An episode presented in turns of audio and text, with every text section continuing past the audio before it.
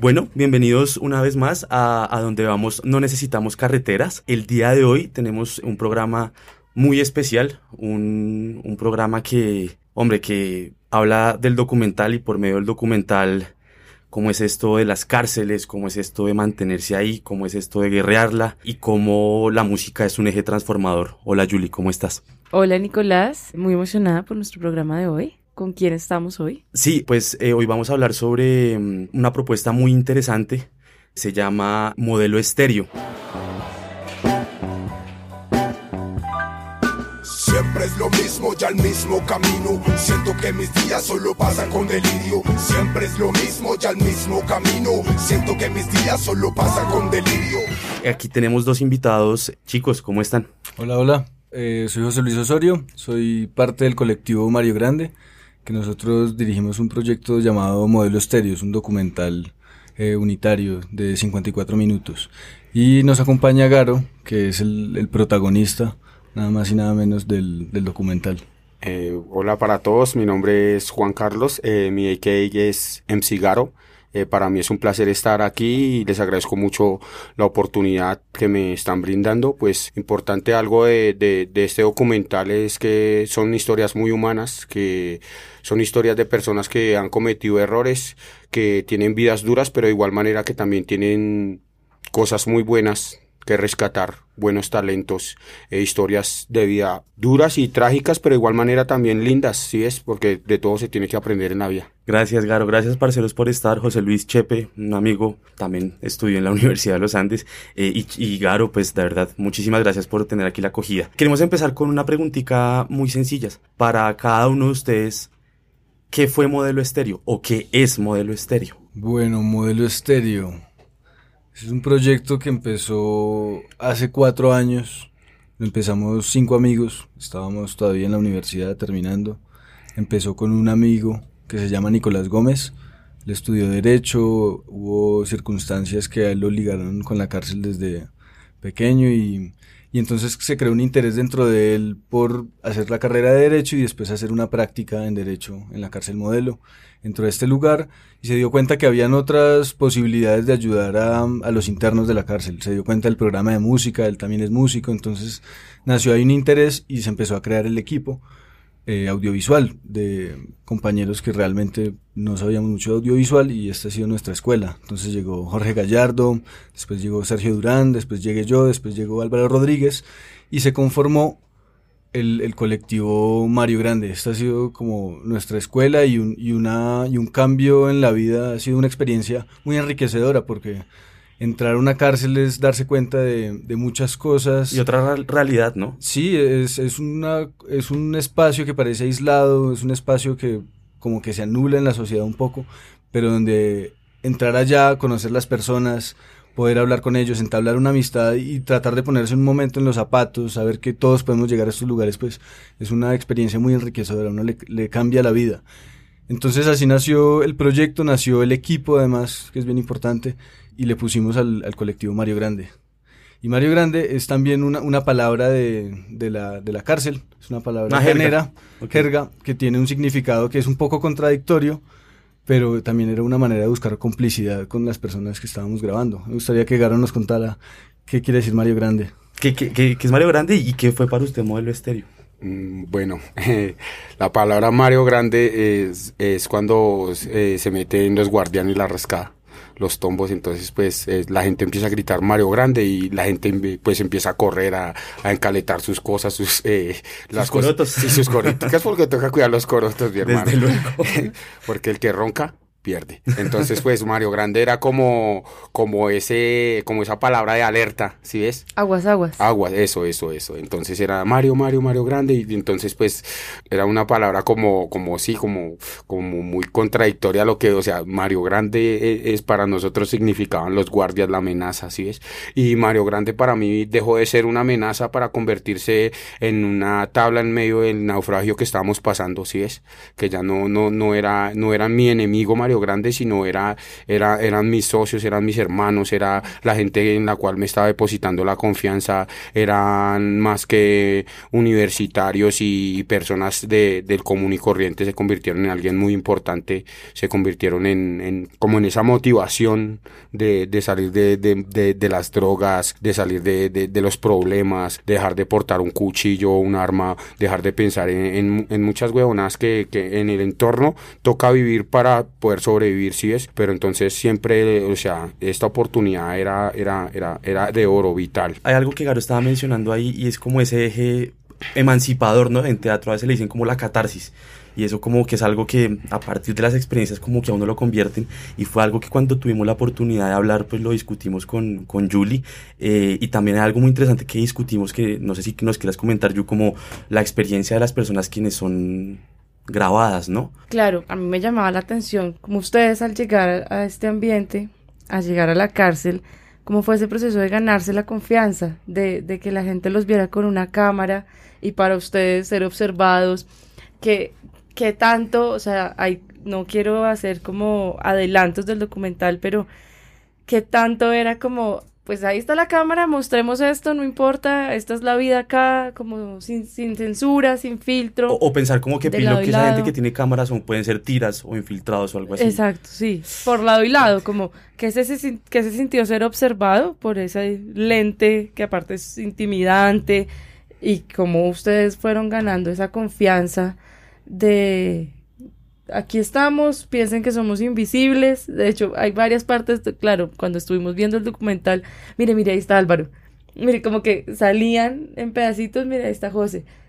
En el, reflejo del espejo, cosas así. Era bien curioso ver que ellos no fijaban como que ustedes estuvieran ahí. ya pasaban a ser algo natural. ¿Cómo llegaron a esa naturalidad? Nosotros empezamos a grabar en el 2014 y vamos a estrenar ahorita 2018. Entonces, pues ha sido un proceso bien largo y llegamos y, y empezamos a, a, generar esa confianza con la cámara, pues a medida que nos, que nos veían y nos seguían viendo y volvíamos y volvíamos. Y hubo también otros casos especiales, como el de Garo. Garo, nosotros la primera vez que lo vimos fue grabando un videoclip que se llama Piádate, está en, en YouTube. Y esa fue la primera vez que lo vimos y estaba enmascarado y él vio la cámara y antes fue una manera de potenciar su canción, de potenciar su, su expresión. Él, él, no se intimidó con la cámara, sino que él cogió pleno control de la cámara. Y de ahí nos impactó mucho pues haberlo conocido. Además no sabíamos el, nombre. Este man artista, pues. Sí, no sabíamos el nombre, no sabíamos la cara, no conocíamos nada de él, porque solo lo habíamos grabado durante un evento en un patio. Y después lo volvimos a ver cuando él se, él se escapó del patio para una presentación que estaba organizada en Capilla. Y él se escapó y llegó, hizo su presentación. Y ahí como que confirmó toda esa, todo ese interés que nos causó cuando lo vimos la primera vez. Y es muy importante para el documentar la manera en la que Garo se ha abierto a, a nosotros, a contar las historias, y a saber narrar las historias. Él, él es muy buen narrador de historias y, y, y, fue el que hizo este documental posible. Pues yo qué les puedo decir. De principio, pues claro, obvio, la desconfianza fue total. Sí, es, o sea, no, no. Yo pensé miles y miles de veces en el salir enfrente de una cámara así es, porque para nadie es, una chimba, ni es un orgullo, ni es una medalla por salir y, uno y estar encanado y que la gente diga, uy, no, ese man está encanado. y pues obviamente también fue una estrategia como de artística, ¿sí es? Porque pues todos los, los MCs y todos los, lo, lo, de hoy en día la farándula seguía por rostros y por caras bonitas y, por buenas ropas y por cosas así y que y, la gente se olvida de, de, la voz, de lo que verdaderamente importa de un artista que es su voz, ¿sí es? Entonces no, no es vender un rostro, sino es vender el arte que verdaderamente tú tienes. Entonces pues me pareció una buena idea ponerme una máscara o un trapo, porque eso fue un trapo que recorté por allá, eh, me lo dijo, lo recorté, me lo puse en la cara, pero ya la parte del documental ya fue más difícil tomar la decisión de, de abrirse para, para mostrar eh, tu realidad, para contar tu vida, para, para contar las historias, para así es. Eh, para My Friend de pronto fue un poquito más fácil porque My Friend era muy muy amplio, el manera, una sonrisa, el manera, ¿cómo fue, my friend, my friend? Sí, un nicho muy áspero. Sí, sí, muy áspero. O sea, el man con una energía muy, muy severa, muy severa. Él era el de, de esos que estábamos encausados, eh, durmiendo en, en, las colchonetas, o sea, lo que, lo que tiene que ver con la vida de la cárcel, pues tú sabes que es re dura, pero a veces el, el Nietzsche sacaba, sacaba su apunte y lo hacía reír a uno y entonces pues, ah, pues a veces uno decía, ah, este negro huevón le saca la risa a uno, o sea, en medio de lágrimas, pero sí, bacano. Y pues para mí fue eh, la experiencia de ya primero distinguir las personas con las cuales estaba tratando, ves, es eh, Mario Grande, en Chepe, Nicolás, el mono, los socios de Mario Grande, manito, yo cuando vi que eran personas que querían ayudar, que eran personas que, que eran humanas, si ves que eran personas que invertían su tiempo y, y- y hacían un desgaste físico porque, y mental. Claro, bueno, modelo estéreo, ¿no? El, el nombre, pues esto no es un spoiler, no es nada revelador, es la emisora donde está dentro de, de la cárcel, ¿no? Entonces, digamos, eh, el hilo conductor del documental, pues claro, va por muchas aristas y toca muchas fibras. Eh, en lo personal, yo soy una persona sin sentimientos, pero esa parte de My Friend, sí me salen unos cuantos moquitos ahí re pesados. El eje gira en la música, ¿no? Los vallenatos. ¿Cómo, A mí cómo- me dolió, me pareció fuerte cuando no los dejaron presentarse. Eso me... me- ¿Qué pasa con todas esas otras historias alrededor Por- de, de Garo? Y que hay muy poquita difuminación. Yo, o sea, realmente el tema de- del release de imagen, ¿quién, ¿quién es dueño de la imagen en la cárcel? La gente podía ir y decirte, oiga, yo no quiero aparecer.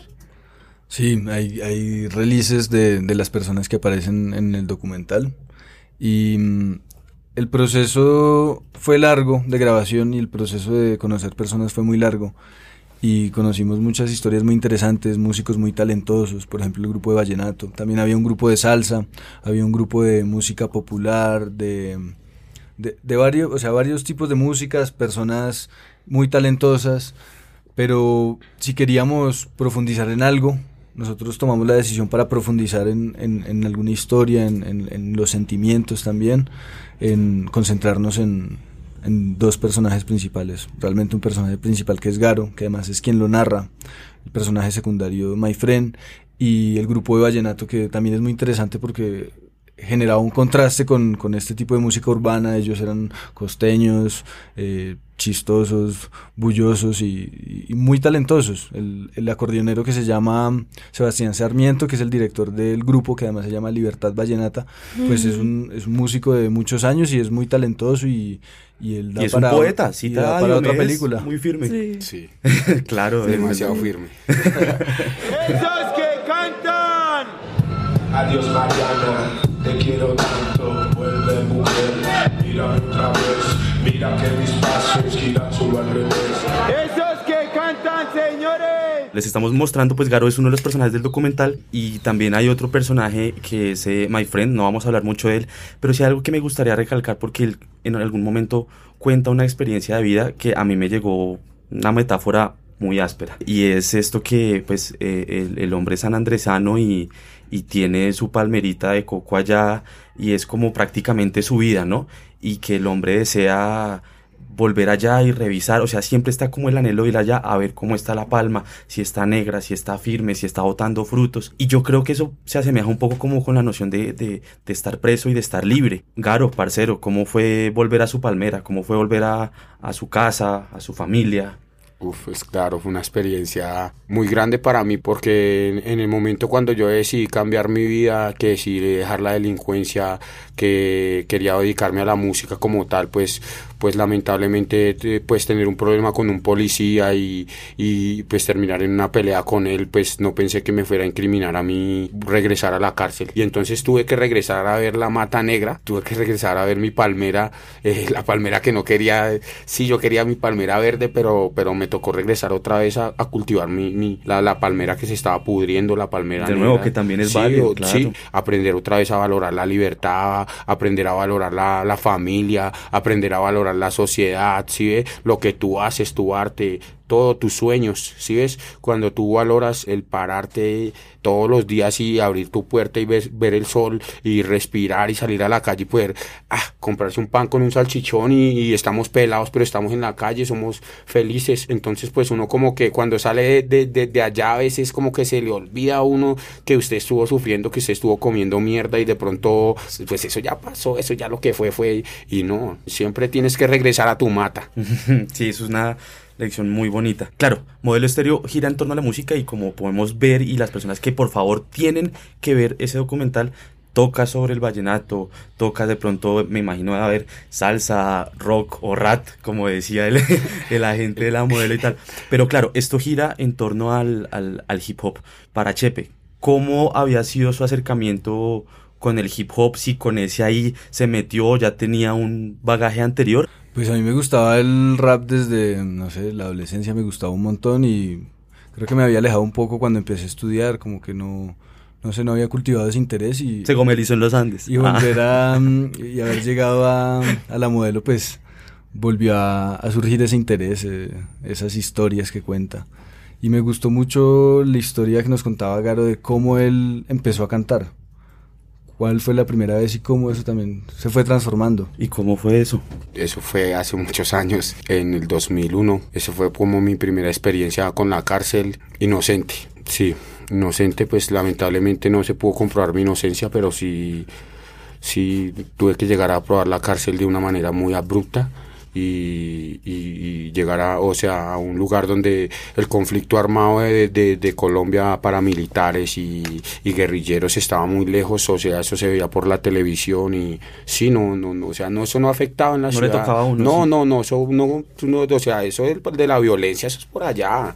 Aquí, aquí atracan y roban y, pero, pero no, no. O sea, no se ve el conflicto armado como tal. Y llegas tú y, y, y llegas primíparo, pollo sin saber nada y, y sin sí, o sea, es una completa hueva y llegas y hay enfusilados y, y, y, encapuchados y tienen es fierros y tienen es, mejor dicho, y, y hacen es una reunión y lo meten a uno a un lugar donde, donde, donde créame que hasta el más Ruger se caga. Perdón la expresión. Pero sí, así es. Uh -huh. Imagínate tú rodeado de 15 manes todos enfusilados y, y, todos encacharrados y con capuchas diciendo que son las autodefensas unidas de Colombia y que, y que aquí mandan ellos y que tú, tú, tú, tú, tú, y que cuánto tiene usted el que no le iban dando la pela, papá. Si no tiene, papá, usted también, papá. A mí cuando llegó y me vio la cara, no, usted si no tiene nada, siga. Gracias a Dios.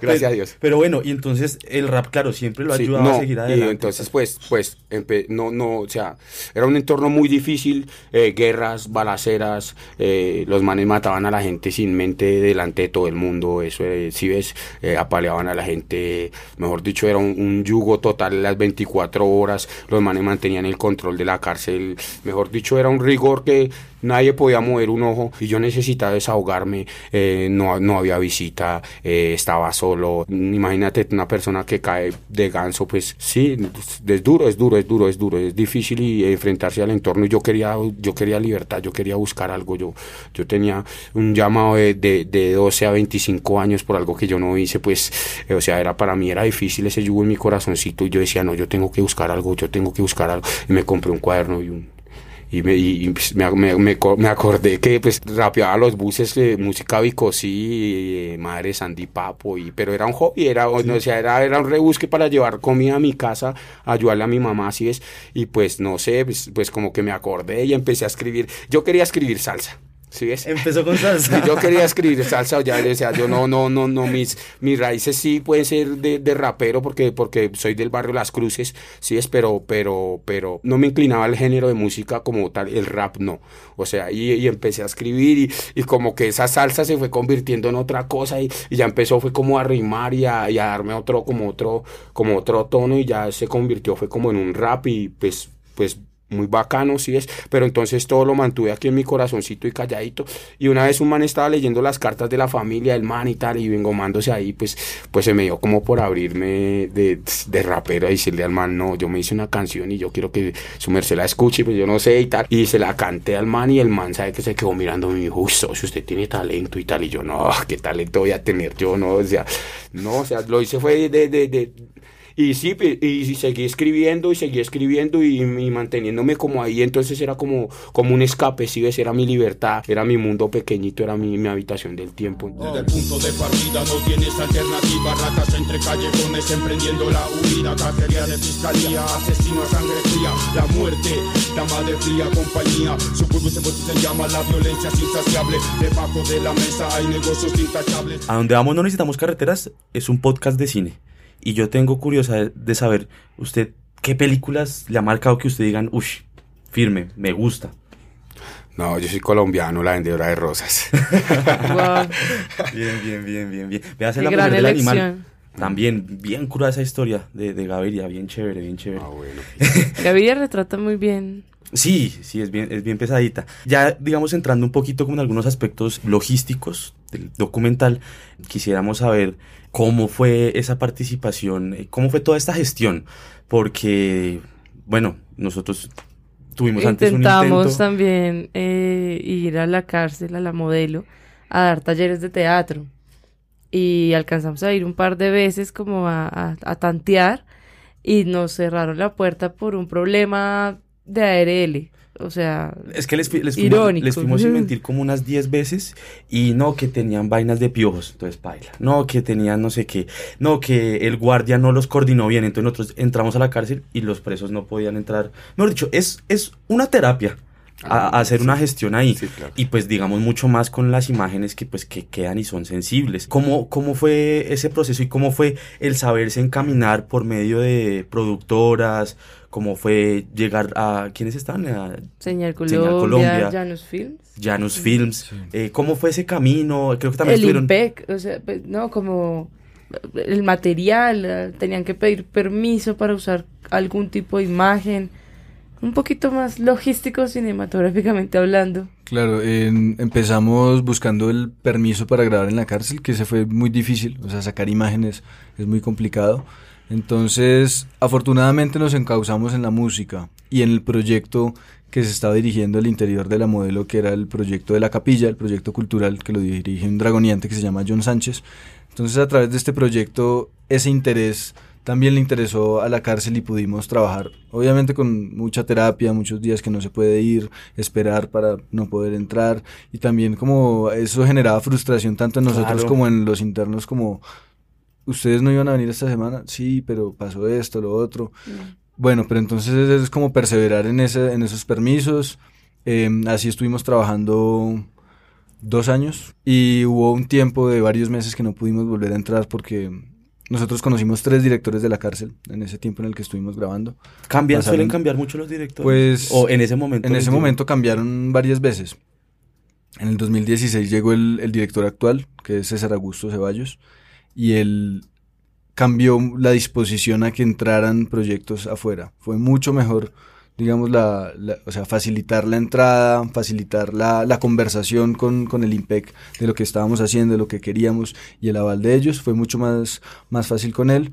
Y también que se nos sumó en ese momento, pudimos, tuvimos la oportunidad de presentar el proyecto a la productora Janus Films. En, en el Bogotá Audiovisual Market. Eh, no, eso fue antes. Ok. En- presentamos el proyecto por alguien que le mostramos el proyecto, un profesor. A él le interesó y nos contactó con, con Jack Tulmont de, mm, De Janus de Janus Films y lo vimos con él y con, con Diana, la esposa, la productora. Vimos el proyecto, les interesó y se montaron al bus. De ahí por- con ellos participamos al Bogotá Audiovisual Market, donde ganamos un premio de mejor proyecto. Eso nos dio entrada a un pitch de Señal Colombia. Ahí ellos se interesaron y entramos en coproducción con Señal Colombia. Y en ese mismo Bogotá Audiovisual Market eh, se montó al bus también Dublin Films, que es una productora francesa. Entonces ahí fue que se conformaron esas, esas producciones. Primero Janus Films como al, al año y medio, dos años, después a, a los dos años largos eh, Señal Colombia y Dublin Films. Y ha sido pues un gran apoyo, todos han, han ayudado a que este proyecto salga adelante y estamos muy contentos, por ejemplo, del apoyo de Señal Colombia ahora, porque es la manera de difundir esta película, es la manera de que esta historia llegue a todo el país, A los hogares. a los hogares, a, a las familias que les interesa este tipo de historias, que es, es su país, es la de pronto la música que les gusta y no van a ir a cine porque esta película no va no va a recorrer el país por cines. El 24 de septiembre se estrena la película a las 7 y media de la noche y el 29 de septiembre, el sábado a las 9 de la noche, vuelven a repetirlo. Por favor. Por para que Señal estén Colombia. Atentos. Atentos ahí. Eh, también hubo el proceso de estar en el Festival de Cartagena, ¿no? Como en un taller de, de documental. ¿Qué tanto retroalimentación, qué, qué tan válido fue el aprendizaje eh, en eso? Nosotros llegamos al Festival de Cartagena con un montaje de la película que era de unos 40 minutos. Y ahí se hizo un taller de varios días con, con otros documentales que se estaban desarrollando y fue un proceso muy enriquecedor. O sea, y muy doloroso. Ahí se nos cayó la película completamente y tuvimos que volver a armarla y, y gracias a eso es que ahora tenemos modelo estéreo, si no, no hubiera sido un proyecto como lo es ahora. Fue, fue una planta que se sembró, creció, se mochó, se volvió a sembrar. Es que imagínate dicho. tener el material de la mata. tantos Sí, años. siempre, siempre. La, sí, la planta nos, nos marcó. Gracias, Mafred. Ese taller fue, era dirigido por Marta Andreu, que es una, una señora que sabe muchísimo de documentales. Ganamos un premio en, en Bordeaux, que en el Festival de Encuentros Cinematográficos Latinoamericanos, el premio a documental. Y estamos participando la próxima semana en, en un festival que se llama el Festival de Cine Latino- Latinoamericano de Biarritz y es una gran oportunidad porque allí también van a, van a estar otras películas como Pájaros de Verano y documentales y películas de todo de toda América Latina, entonces es, es estamos muy contentos de la participación ahí. Es una competencia y pues alguien se va a llevar el premio, pero ya estamos muy felices con, Pues no, con solo que la película pueda estar participando allá. Claro. ¿Cómo fue esa primera proyección en la cárcel? Pues la primera proyección fue muy emocionante porque estábamos volviendo al lugar donde había nacido todo, donde se había hecho todo cuatro años después. Haber podido participar ahí también fue muy emocionante como poder tener el, el apoyo, el entendimiento del IMPEC, eh, poder mostrarle a, a los internos la, la película. Hay que hacer más proyecciones en la modelo, hay que hacer más En otras proyecciones en otras cárceles. cárceles también. Y sobre todo fue muy emocionante creo que para todo el público poder contar con la presencia de, de Garo y yo creo que para él también eso fue toda una experiencia volver al, al lugar, ¿no? Claro, para mí fue una experiencia, pero fue triste, fue doloroso, tuve nervios. Algo de nostalgia también. Eh, de claro, obvio, obvio, obvio, obvio. Si ves, pues, imagínate tú pues, volver a recorrer todos esos pasillos, fue, fue difícil, sentí nervios, eh, vi guardianes que se hicieron viejos en el arte de, de, de- de ser guardianes, vi presos que se hicieron viejos en el arte de, de- de- de ser presos y me, y me pregunté, ¿y usted en qué se quiere volver viejo? Fue muy enriquecedor, como le digo, uno a veces piensa que uno va a enseñarle a las personas que el documental va a dejar una enseñanza grande, pero no, la, la final la enseñanza fue para mí total, total, una mezcla de sentimientos muy, muy, muy enriquecedora, sí, porque se puede decir que sí, porque fueron risas, fueron lágrimas, fueron alegrías. es una montaña rusa Sí, muy bárbara ese Sí, documental. y pues como yo, yo no, no nunca acostumbro a como a mezclarme con la gente del común, yo siempre me voy para atrás y me, y me reúno es con, con, con la gente, con los presos, y pues los manes de verme allá sentado y tal, y los manes decían, pero este man y usted estás en la calle, pues manito, motivación al 100%, buscar la libertad, sigan en la música, el sueño se cumple, eh, usted, eh, igual que ustedes, aquí estuve comiendo mierda, entristecido, eh, frustrado, de cosas que no se pudieron hacer, de otras que sí se pudieron con- concretar, pero de igual manera, pues siempre el objetivo es el sueño, es la música, es ser libre, pero tu cuerpo puede estar en, en, en la cárcel, pero tu alma siempre va a estar en, la- en libertad, pues no todas las cárceles están hechas de barrotes y de muros de acero. Sigo en la mía. Si me toca volver a robar, pues ese fue el destino. Si me toca volver a, coger un fierro, pues ese fue el destino. Estoy preparado para lo que venga, como dicen acá. Tengo mi armadura puesta para lo que sea.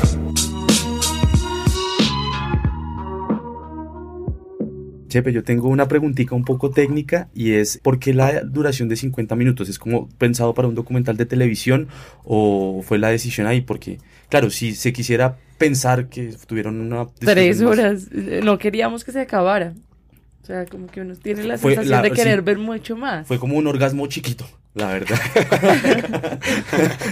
Sí, pues tuvimos la, la, la suerte de la coproducción con Señal Colombia y también estaban requiriendo un documental unitario, o sea, un, un formato de este estilo que dura 54 minutos. Eh, nosotros muchas veces, o sea, nosotros no sabíamos de qué largo iba a ser el proyecto, a veces no lo imaginábamos muy largo, a veces lo imaginábamos corto. Y grabamos muchas cosas, como les contaba ahorita, muchos personajes, músicos, talentos que lastimosamente no pudimos eh, narrar en esta historia. Y creo que habrían muchas otras historias por contar allí. Pero creo que para... Podría existir una versión extendida del director. Em, pues creo que habrían muchas historias, eso sí, habría como un, un bonus track un- detrás del otro. se quedaron y se quedaron muchas cosas o sea Muchas- muchas cosas quedaron afuera que pues pues también eh, hacían parte de la historia y que eran muy bacanas y, y muy enriquecedoras al mismo tiempo pero pero pues tú sabes que a veces eh, las cosas son como son y, Y el pues, tiempo es limitado. tiempo es limitado y, pero de igual manera pues es algo muy completo porque pues la historia tiene su moraleja su, su enseñanza y eso es lo importante si es que, que la historia está bien construida que se habla de algo real que no se trata de, de hablar de los maleantes de prisión y, y del amarillismo del cuchillo y del muerto y del apuñaleado y de la droga y que siempre tergiversan eh, las, la- las cosas de una manera que no son. Entonces pues en nosotros en vez de mostrar la cara digamos la cara que nosotros veíamos internamente se quedó oculta para mostrar la mejor cara de la cárcel que es la música, la cultura, el arte, el estudio, el taller. Sí, son las cosas, las cosas buenas que, que, que se quieren mostrar. Bien, sí es. Chimba, qué chimba. ¿Por qué Garo? Porque en el 2001 leí un libro de mitología japonesa, era como de, guerreros, de, sí, de luchadores que peleaban contra demonios y cosas así. Entonces, pues, pues me llamó mucho la atención de, de- del nombre de Garo, porque era como uno de los personajes principales de este libro de guerreros y tal. Y pues siempre en la vida, mi vieja algún día me dijo, papi, ¿sabe que no se, no, no, no, no se, no se acompleje por sus cicatrices? Oiga, yo pensaba que era Garo porque usted trabajaba en un villaro, pero que era garitero o algo así. y me salió una vaina japonesa era- retesa. ¿Qué porque- qué- fue- porque era Garoto, algunos- Garoto, Con los dulcecitos. unos me dicen Gary, otros me dicen Garu, en fin, Bueno, no, pues el, el colectivo Mario Grande, ¿no? Qué lindo y también pues qué complicado el trabajar como colectivo. Uno usualmente aquí habla como las películas un poco jerárquicamente, ¿no? El director El Pepito director, con sí. el productor tal y los actores, ustedes limítense a hacer o limítense a mostrar lo que yo quiero mostrar. Esa noción de colectividad eh, me parece muy interesante en esta primera propuesta de Mario Grande. Ojalá sigan y ojalá es- esa, esa vaina se convierta en Mario Gigante. amén. Amén. ¿Cómo, ¿Cómo es ese proceso? Es decir, ¿hasta qué punto median y dicen, yo dirijo esto, yo me encargo del montaje, a mí me gusta la postproducción? ¿Cómo se organizan cuando no está tan jerarquizado como en el cine nos ha enseñado que funcionan hacer películas? O Así. yo grabo esta tarde, como todo, muchísimo material, muchísimas decisiones por tomar. ¿Cómo fue esa? Pues el proceso fue muy orgánico, también de pronto por, por lo que éramos tan novatos en, en ese mundo del cine, del documental. Entonces, orgánicamente entramos con las mayor cantidad de cámaras que pudiéramos y fuimos haciendo cosas. No sabíamos muy bien qué estábamos haciendo tampoco. Y ya después nos dimos cuenta que esas múltiples voces que, que estábamos manejando podían, podrían enriquecer el, el documental. Entonces lo tomamos como una decisión, como una propuesta nuestra, como compartir la dirección de las cosas, compartir la edición, la cámara, el sonido, el montaje. Todo era un consenso, o sea, nos sentábamos a hablar qué nos parecía, qué no nos parecía, por dónde lo queríamos mandar. Y de pronto fue algo que, que tomó más tiempo, pero hace que, que Modelo Estéreo también tenga un- una, una propuesta que a veces es un poco extraña. Es como esas múltiples miradas que uno no sabe muy bien qué las encausa, qué las dirige, pero así se hizo y creo que es, es de los valores pues también El de, valor de la realización de, de esa película. Claro, sí, es que a veces con las cosas colectivas, o sea, son muy bonitas y todo, pero a veces es como cuando uno va a la asamblea del, del conjunto, ¿no? Que todos hablan y todos pelean y a la larga no sale un tinto de esa vaina, pero chévere cuando las almas empiezan a entender y como que la cosa fluye. Creo que precisamente ese, ese, mm, esa montaña rusa de sensaciones siento que imprime un poquito de uno, del otro. Mire, aquí es firme un dron, aquí es bacano tal. Y, y es chévere porque so- habla de, de muchas personas, ¿no? Como que si de pronto una sola persona que es chistosa, pues se le hubiera ido a la parte graciosa ya, pero va por todos los lados, como que se muchos abre. matices dentro de la película. Sí, muy, muchos muy matices chévere. dentro de la cárcel y muchos matices como lo que le queda a uno después de verla. O sea, cada tanto vas por ahí, te acuerdas de una escena y te ríes, o luego se te aguan los ojos. Eso fue muy valioso No, el documental. y- y Muchas que- y- gracias. y- sí, muchísimas gracias. Es, es muy curioso porque también abre los ojos a cosas tan sencillas como es muy posible que la gente vea el documental eh, y, y digan, ay, pero ¿cómo así? ¿Los presos no tienen uniforme naranja? Debo confesarme, yo lo estaba viendo y cuando vi las cuerdas con toda la ropa, caí en la pregunta y le dije a Nico, yo pensé que en la cárcel tenían uniforme. Y me dice, ¿qué va? Si eso no alcanza en el presupuesto. es, es, es- hay mucho mito. Es que uno tiene Mucha pe- pegadas las cosa. películas gringas. Claro, también. O sea, yo no me imaginaba el uniforme naranja, pero me imaginaba un uniforme. Ver como que extendieran la ropa, que lavaran y que todo estuviera ahí. Y yo decía, ¿y cómo, y qué marcas la ropa? O sea, yo dejo aquí mi camisa y al día siguiente voy a, voy a encontrar aquí mi camisa. Me parecía bien curioso. Eso es una gran mentira que vas a tender tu, tu camisa y al otro día va a aparecer. eso, es la, eso, eso ya es, eso es ficción. Ahí sí, en la como- vida real no sucede eso. Eso pasa solamente en las películas. Porque allá estamos ese- entre, dijo, dijo mi hermano, aquí estamos entre pirañas y si usted se, se descuida un momento aquí, en el otro lado ya el otro le está robando sus corotos, entonces pues eh, es complicada, la lava de la ropa es muy complicada porque tú tienes que lavar la ropa y estar ahí en el ping-pong con los, con los panta- hasta con los calzoncillos. Sí, porque uno, uno sabe que la cuelga, pero uno no sabe si uno mismo la descuelga, Ah, ¿sí no, claro, obvio. Una cárcel, diez patios, una colchoneta y una cobija. Ya son tres veces que repito esta escena. Siempre es lo mismo, ya el mismo camino. Siento que mis días solo pasan. Eh, bueno, este documental, por favor, eh, invitados, invitadísimos a que lo vean, a que hagan bombo con esta vuelta. Me parece que es importante porque, aunque se va por la parte de la cultura y la historia, habla de qué está ocurriendo en las cárceles, de esos, de esos, de, ese pe- de esa pequeña Colombia que ocurre ahí, de ese hacinamiento tan bárbaro, de la falta de atención de las entidades públicas, de la falta de conocimiento de, de- de las personas. Y creo que esto es un canal muy importante para que nos enteremos un poquito más de la realidad del país. Claro. Bueno, súper importante, se les va a olvidar. Sigan en redes a Mario Grande, sigan en redes a Garo, que ya nos dijo que tiene por ahí Facebook. Realista tinta negra. Eso, Eso. Eh, nosotros vamos a también a postear en, en nuestras redes a de vnnc.podcast todos los links para que tengan y no se les olvide pues Señal Colombia este 24 y 29 7 y 9 pm respectivamente Eh, y nos cuentan qué les pareció nos Dino- cuentan Dinos, Yu, ¿qué hay de, de avisos parroquiales para que Garito y Chepe vayan a ver películas un día de estos? Los Avengers ya no la vimos. Ah, sí, eso, eso, eso. Está, está, está yo Lucas, está Rubén Blades. Ah, ush. Yo me llamo Rubén. Tiene que verla, Garo, tiene que por verla. Lado colombiano también documental Yo Lucas se, estrenó ayer Eh, tenemos Yo no me llamo Rubén Blades no yo me Yo- llamo Rubén yo no que- me llamo Rubén. ah yo no me llamo Yo no me llamo Rubén. Que es bueno Em. sobre Rubén Blades, que también es un monstruo de la salsa. monstruísimo. Y bueno, yo creo que debemos terminar esto dándole duro al golpe, haciendo unas métricas éticas, pelimpimpéticas. Eh, Dale, inténtalo. no, no, inténtalo, yo- Nico. yo soy- Te veo como con ganas de No, rimar. amiga, yo no tengo emoción para rapear, yo soy un huevón, eh, yo se lo dejo al campeón.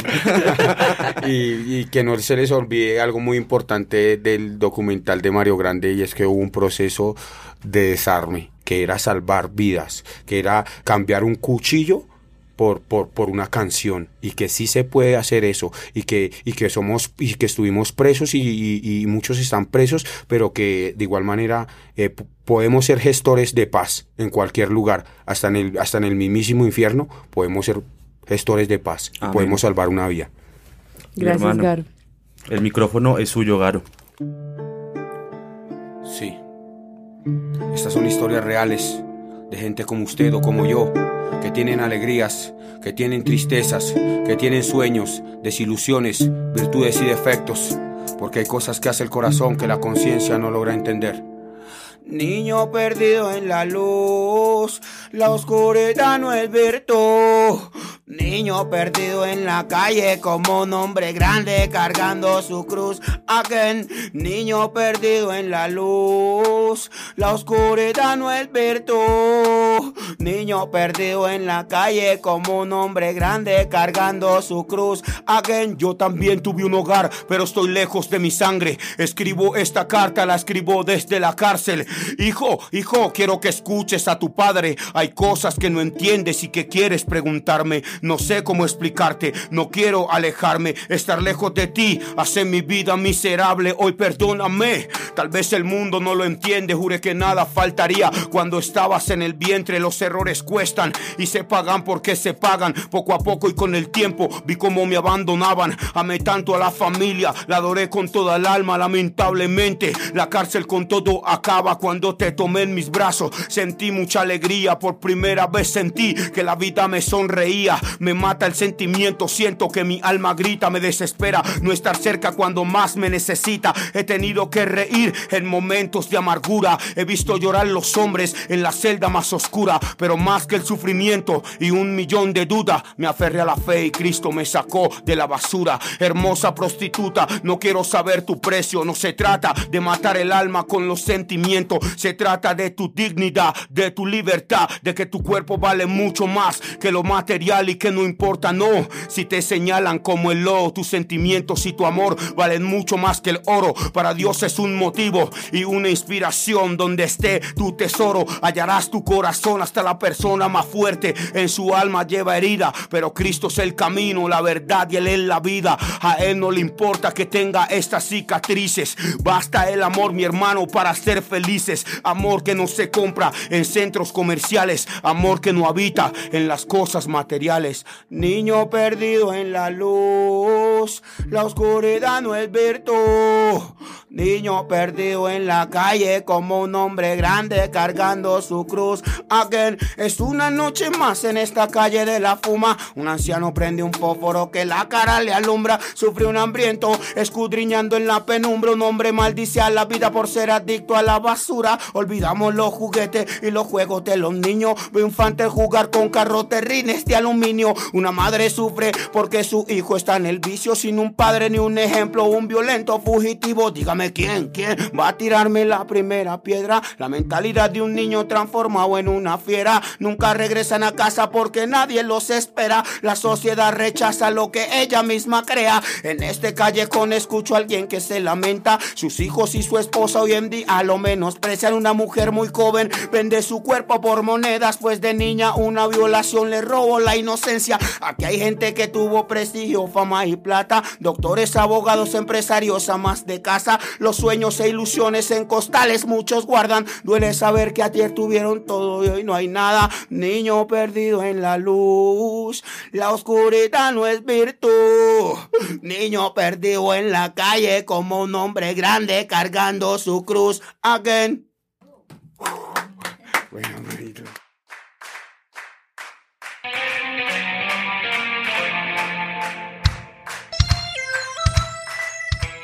070 Podcast es el espacio de la revista 070 donde periodistas, autores destacados, críticos, blogueros y distintas personalidades cuentan historias sonoras. 070 Podcast es realizado en colaboración con anfitriones como Camilo Hoyos y Gloria Susana Esquivel y es producido en los estudios de Acorde FD. Cuenta con la colaboración de María Elvira Espinosa, directora de arte de 070, la música es de Gabriela Navas y la dirección y edición general es de Sebastián Payán.